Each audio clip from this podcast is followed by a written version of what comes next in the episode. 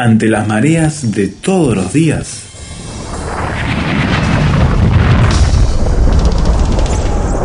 Llegamos a tierra firme.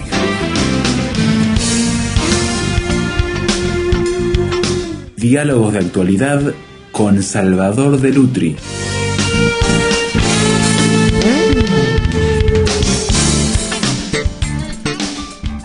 La invitación es irnos tras Tom Sawyer al río Mississippi con su compadre de aventuras, Huckleberry Finn, y poder pasar un buen rato conociendo a su autor, nada menos que Mark Twain, Salvador.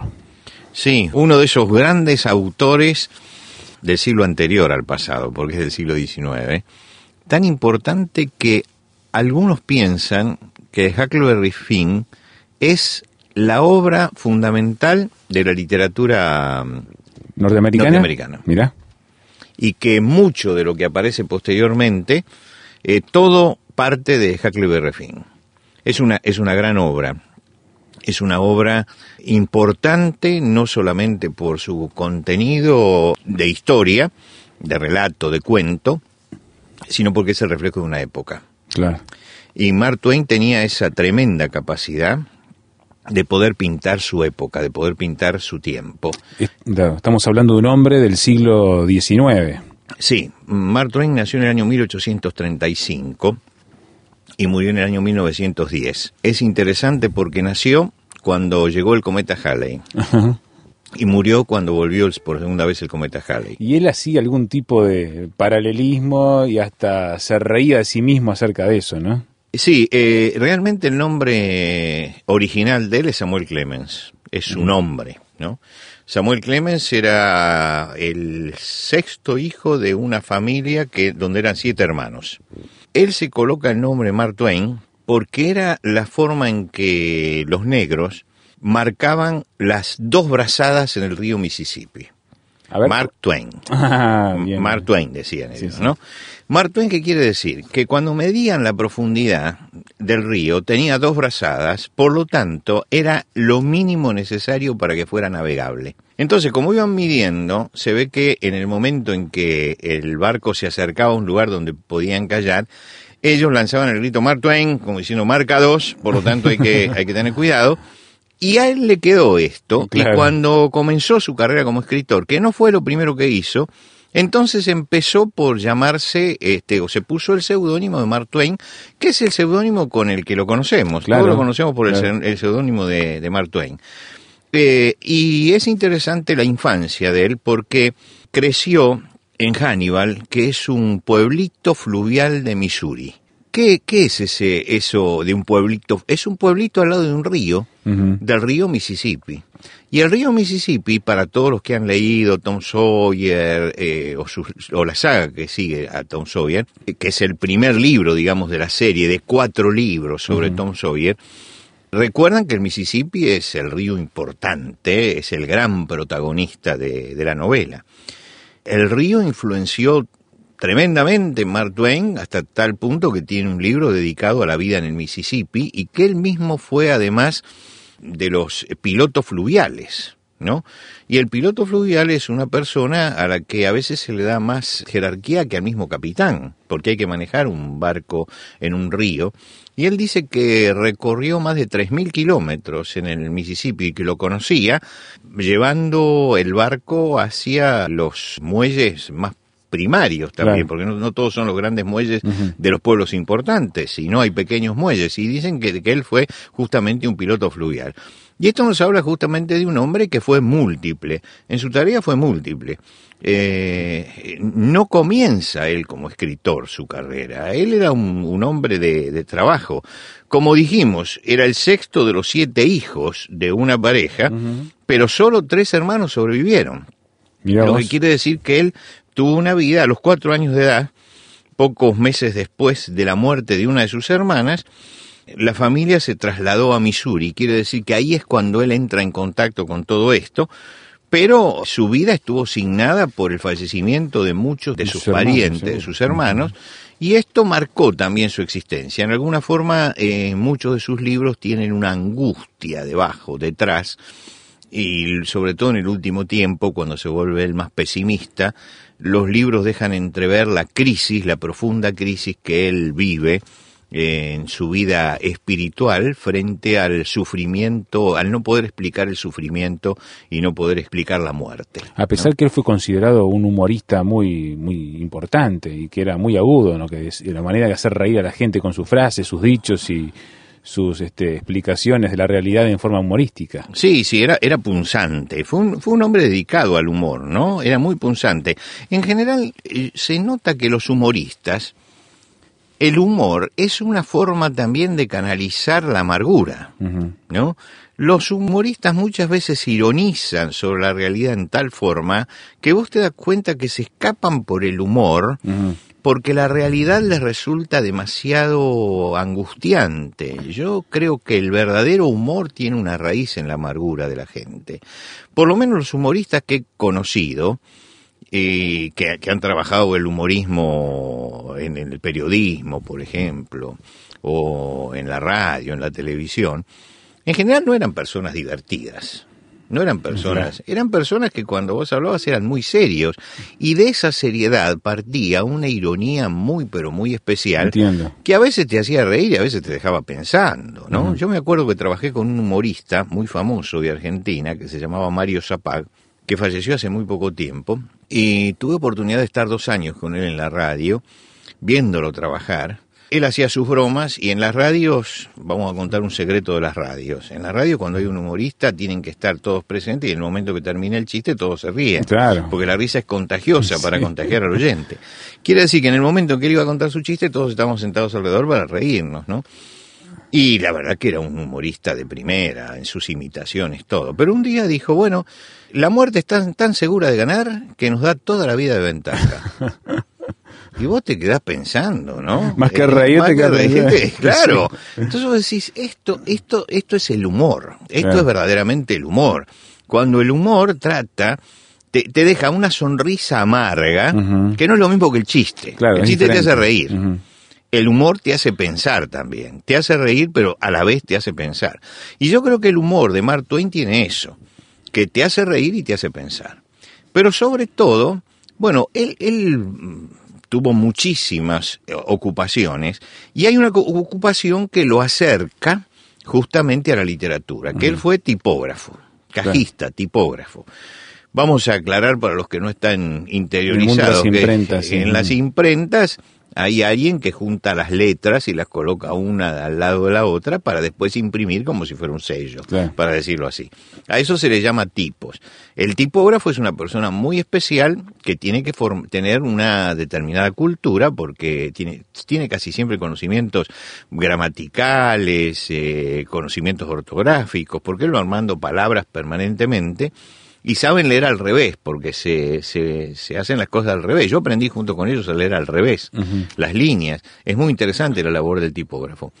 La formación de Mark Twain no era una formación académica, más bien él se formó en la, en la biblioteca de su pueblo, le, como lector. Pero después llegó a tipógrafo y ahí estuvo en contacto justamente con todo lo que sea el periodismo y del periodismo él va a saltar a la literatura. Lo primero que, el primer éxito de su vida es justamente un cuento que es el cuento que lo lanza a la fama. ¿no? Es decir, que lo hace famoso dentro de los Estados Unidos. Se llamaba La célebre rana saltadora del distrito de Calaveras. Y es uno de esos cuentos humorísticos que van a caracterizar a Mark Twain. Yo recuerdo que, bueno, yo creo que todos hemos entrado a Mark Twain en la niñez por Tom Sawyer. Exactamente. Yo recuerdo que cuando yo leía Tom Sawyer, me llamaba mucho la atención la forma llana de narrar y la forma colorida de narrar. Uno veía realmente al personaje. Y en, en un tiempo donde no había ni televisión y el cine era casi una, una cosa que se veía muy de vez en cuando, la literatura ocupaba un lugar muy importante en nuestra vida y Tom Sawyer ocupó un lugar muy importante en, la, en la infancia de mi generación. Era un libro obligado. Y era un libro que relataba justamente la vida en el Mississippi. Él había pintado su aldea. Y uno aprende muchas cosas acerca de la vida fluvial cuando se acerca a un libro como ese y de las supersticiones y de lo que era la sociedad de su tiempo. Yo creo que los libros de, de Mark Twain tienen tres personajes realmente, tres personajes que son sobre los cuales giran los libros, ¿no? Tom Sawyer, que es el niño que cría a su tía Polly, Sí. ¿no es cierto? Que es, digamos, el que está vinculado a un orden familiar. Huck Finn, que es el que no tiene, porque es, es- es el hijo de un borracho, Claro. ¿no? Que no tiene un marco familiar, es el niño vagabundo, eh, es el que fuma en pipas de, de- de- de maíz, Sí, ¿no? sí, sí. Este, entonces es el, es el muchacho que aparentemente vive la libertad porque no tiene orden, es el otro. Y creo que el tercer personaje es el negro Jim. Sí, el Jim, ¿no sirviente de la casa. Sirviente de la casa, que interactúa con ellos, que forma parte Claro. del trío fundamental. Y por supuesto que Mark Twain tuvo la virtud de captar todas las picardías, las sanas picardías pueblerinas de los niños, y las colocó en su, en su libro. Y las supersticiones de los niños, ir de noche al cementerio, enterrar un gato muerto Sí. para que se te vayan las verrugas, Claro. este, todas esas supersticiones de, de los niños. Es decir, todo eso que forma parte de la vida pueblerina de aquel tiempo y de muchos pueblos que están por allí abandonados en nuestra América hasta el día de hoy, ¿no es cierto? Esos niños que para jugar este, están en contacto claro. con la naturaleza Claro. y no tienen grandes peligros. No hay grandes peligros porque uno los ve vagando por el pueblo, Sí, por sí. el río. Pero y todo el mundo los eso. conoce, saben quiénes Claro. son. Entonces son, son niños muy especiales, muy especiales en, en su, en su carácter, en su fabulación de la vida y de la realidad. Y esto lo capta magistralmente en la primera parte, de, en, el- en Tom Sawyer, que sería el primer libro de la saga, si queremos que esto sea una saga. Tom Sawyer lo capta magistralmente. Yo recuerdo que Tom Sawyer a mí me asombraba porque Tom Sawyer iba los domingos a la escuela dominical, Sí, ¿no es cierto? estudiaba versículos bíblicos. estudiaba sí. versículos bíblicos. Y en la escuela dominical donde él iba le cambiaban los versículos bíblicos por un vale. Cada 10 le daban un vale de otro color. Y cuando juntaba 10 de 10, este, se iba multiplicando hasta que le regalaron una Biblia al final. Y los chicos iban y canjeaban. Entonces tengo un gato muerto y te lo cambio por 10 Por vales. sí. Hasta tal punto que Tom Sawyer, yo me acuerdo de esto haberlo leído, mira, en mi, en mi infancia. Sí, sí. Tom Sawyer llega a canjear tanto como para tener el vale de la Biblia en sus Claro. manos y espera el día que el juez se integra, un nuevo juez a la comunidad que trae una, una chica muy bonita que se llama Vicky y para impresionar a la chica ese día él se presenta en la escuela dominical con el vale para retirar su Biblia y el pastor se queda asombrado porque este es el, el- este no sabe nada, pero de algún lado, pero como tiene que, que mantener La norma, delante sí. la norma y su equilibrio delante de la gente, entonces lo felicita y le entrega la Biblia. Y le dice, bueno, dice, ya que has leído tanto, se acerca el juez y dice, ya que has leído tanto, vas a contestar algunas preguntas. ¿Cuáles fueron los dos primeros apóstoles? ¿No? Y él dice, David y Goliat. y uno dice, pero qué bien que capta lo que es la niñez, Sí. lo que son esos regímenes a veces demasiado estrechos y demasiado ahogantes para enseñar la fe. Qué, mm, qué ingenio que tiene el niño cuando se lo deja actuar ¿no? dentro de la, de la sociedad. Y bueno, esa es una pintura que es única. Y por otro lado también nos muestra los peligros del río cuando se pierde una persona y entonces eh, bombardean el, el río para que el río devuelva el cuerpo este, y colocan pan con azogue para que se pare donde está el cuerpo. Y uno dice, bueno, ¿qué hay de verdad y qué hay de superstición en todo esto, no? Pero está reflejando la vida Claro. de una comunidad. Claro. Y por él vivió en una comunidad en donde la esclavitud era moneda corriente y entonces narra la esclavitud. Y ahí hay uno de los de los detalles que creo que es más importantes de la vida de, de Mark Twain, que muchos dicen que eh, el negro Jim que relata Sí. Mark Twain Sí, sí. es el más el negro más veraz de la literatura americana Ah, mira, como está descrito. como está descrito. ¿Por qué? Porque justamente en esa época sale La cabaña del tío Tom. Y la cabaña del tío Tom plantea otro tipo de negro. Y algunos que han estudiado el, tema señalan que el, como era el negro, el mejor retrato del negro no es el de la cabaña del tío Tom. Mira. Si no es Jim. Y uno recuerda que Jim es un negro que tiene un contacto con sus ancestros en cuanto a la mitología, en cuanto a las supersticiones, que es muy supersticioso, creer en aparecidos, eh, ser muy simple en su forma de, de pensar.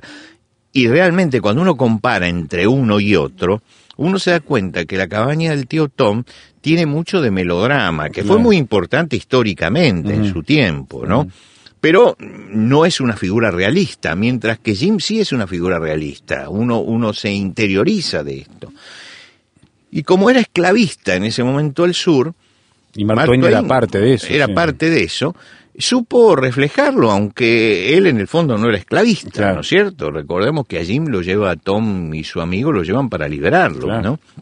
Eh, pero supo reflejar lo que, lo que era esa época. Hoy en los Estados Unidos hay una gran discusión por Hack Finn, por la novela, que la prohíben en muchas escuelas porque utiliza el término negro. Claro. ¿no? Como si fuera despectivo. Pero, resulta que el término negro es un término común. Es un término común. Muchas veces yo en Estados Unidos tengo que controlarme un poco pero para nosotros no es de ninguna manera ni despectivo ni ofensivo, simplemente señala algo, así como decimos el hombre blanco, el hombre negro. Una característica de la persona. Es un blanco o es un negro, ¿no? No, no, es, no lleva esa carga que, por supuesto, que debe tener en Estados Unidos. Ahora, creo que prohibir una obra como esta y privar a los jóvenes la lectura por eso, habla de una tremenda tontera, ¿no es cierto? Porque creo que todos tenemos que saber que hay épocas y épocas y que en cada época tiene su característica y que aclarar simplemente. Algunos han querido incluso poner la mano en el libro y cambiar el nombre de, negro, lo que me parece que es una aberración. Las, las, obras literarias hay que dejarlas como están, la tomamos o la dejamos, pero no, no la corregimos. Mark Twain hizo allí una de sus creaciones geniales. Por supuesto que eso le dio fama internacional y entonces surge su otro libro, que es muy superior, que es Las aventuras de Tom Sawyer y después sigue Las aventuras de Huckleberry Finn. Exacto. Ese libro es muy superior, muy superior porque allí está el retrato más acabado de una sociedad. Es decir, ese libro fue alabado desde Faulkner, ¿no? que reconoce la importancia de ese libro en la literatura, hasta Hemingway, eh, se han quedado admirados, dos grandes escritores del idioma inglés y dos grandes escritores americanos se quedaron admirados ante una obra maestra realmente como es esa, donde uno realmente si quiere conocer lo que es el Mississippi y, y además si uno quiere conocer cuáles son las características de los pueblos ribereños, de la gente, su pensamiento, sus costumbres, yo creo que esas son sus dos grandes obras, sus dos grandes obras de la saga. Después tiene dos obras más, que es este, Tom Sawyer en el extranjero y Tom Sawyer detective. Las dos obras estas, si bien son interesantes, sobre todo Tom Sawyer en el extranjero, es una obra interesante, eh, no tienen el vuelo ni el acabado de las dos primeras. Y fueron el fruto también de que él pasó por todas las penurias que pasaban los escritores en el siglo XIX, donde entregaban los libros y el que ganaba era el que lo editaba, ¿no? Como siempre ganan los editores, este, y no, y no los autores. ¿No? Entonces eh, él pasaba penurias económicas, tenía problemas y parece que estos dos libros los escribe para poder ganar dinero y toma sus personajes y sin traicionarlos, porque uno tiene que decir lo que es, no traiciona a los personajes, los libros son interesantes, pero es indudable que no están a la altura de los dos primeros títulos, ¿no? Tom Sawyer en el extranjero y Tom Sawyer detective entran un poco en, en otra temática y saca, sacan a los personajes de el ambiente que era tan importante en las otras dos novelas, ¿no es cierto? Es, eso creo que es, es algo como para destacar. Pero lógicamente nos, nos quedamos en la saga de, de Mark Twain y no nos detenemos en la otra literatura. Tal vez en, en un próximo programa podemos hablar de eso. Pero yo quería destacar que mm, Mark Twain rescata del hombre el momento más importante, que es el momento de la infancia. Él supo retratar una infancia real, una infancia verdadera, una infancia que tiene todas las contradicciones de, la infancia y que tiene todos los sufrimientos de una vida simple. Hoy nosotros vivimos una vida demasiado compleja, demasiado alejada de esa vida simple. Demasiado alejada, nuestros, nuestros niños están demasiado presionados por la sociedad hasta tal punto que no pueden vivir ese contacto permanente con la naturaleza que vivían estos chicos. Y creo que una de las cosas importantes que rescata justamente Mark Twain es que en medio de todo, estos chicos viven aun cuando están en un ambiente en muchos casos religiosamente asfixiante, en algunos aspectos, sin embargo viven con naturalidad su vida y viven con naturalidad también su espiritualidad, ¿no? Esa espiritualidad simple, la fe de los simples, de los que simplemente creen, ¿no? Eh, y me parece que ese es uno de los grandes méritos de Mark Twain. Un hombre que era presbiteriano, era practicante del presbiterianismo, miembro asiduo de la iglesia presbiteriana, pero que supo reflejar con altura a la sociedad de su época. Y sabe reflejar una sociedad, una sociedad conflictiva, porque estamos en los años previos a la guerra de secesión, conflictiva. Pintarla con esas pinceladas con que los hace Mark Twain, creo que no es poco mérito como para que volvamos a tomar los libros de Mark Twain y comencemos nuevamente la lectura.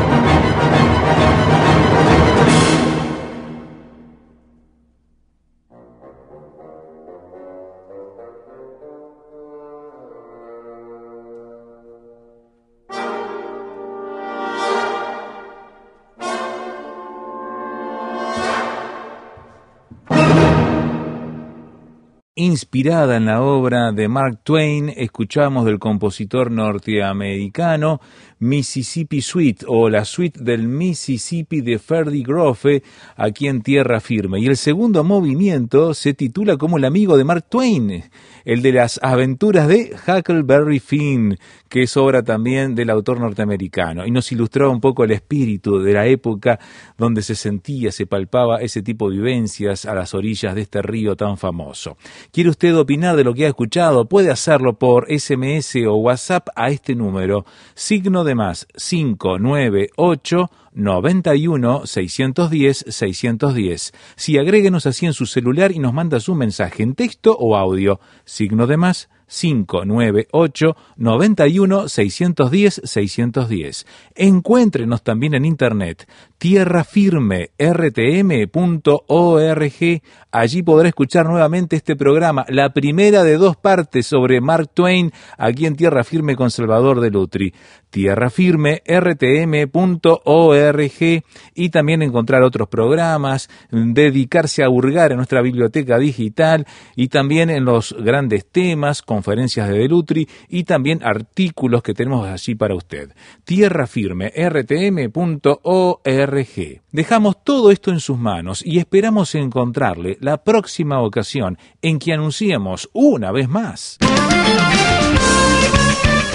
Tierra firme.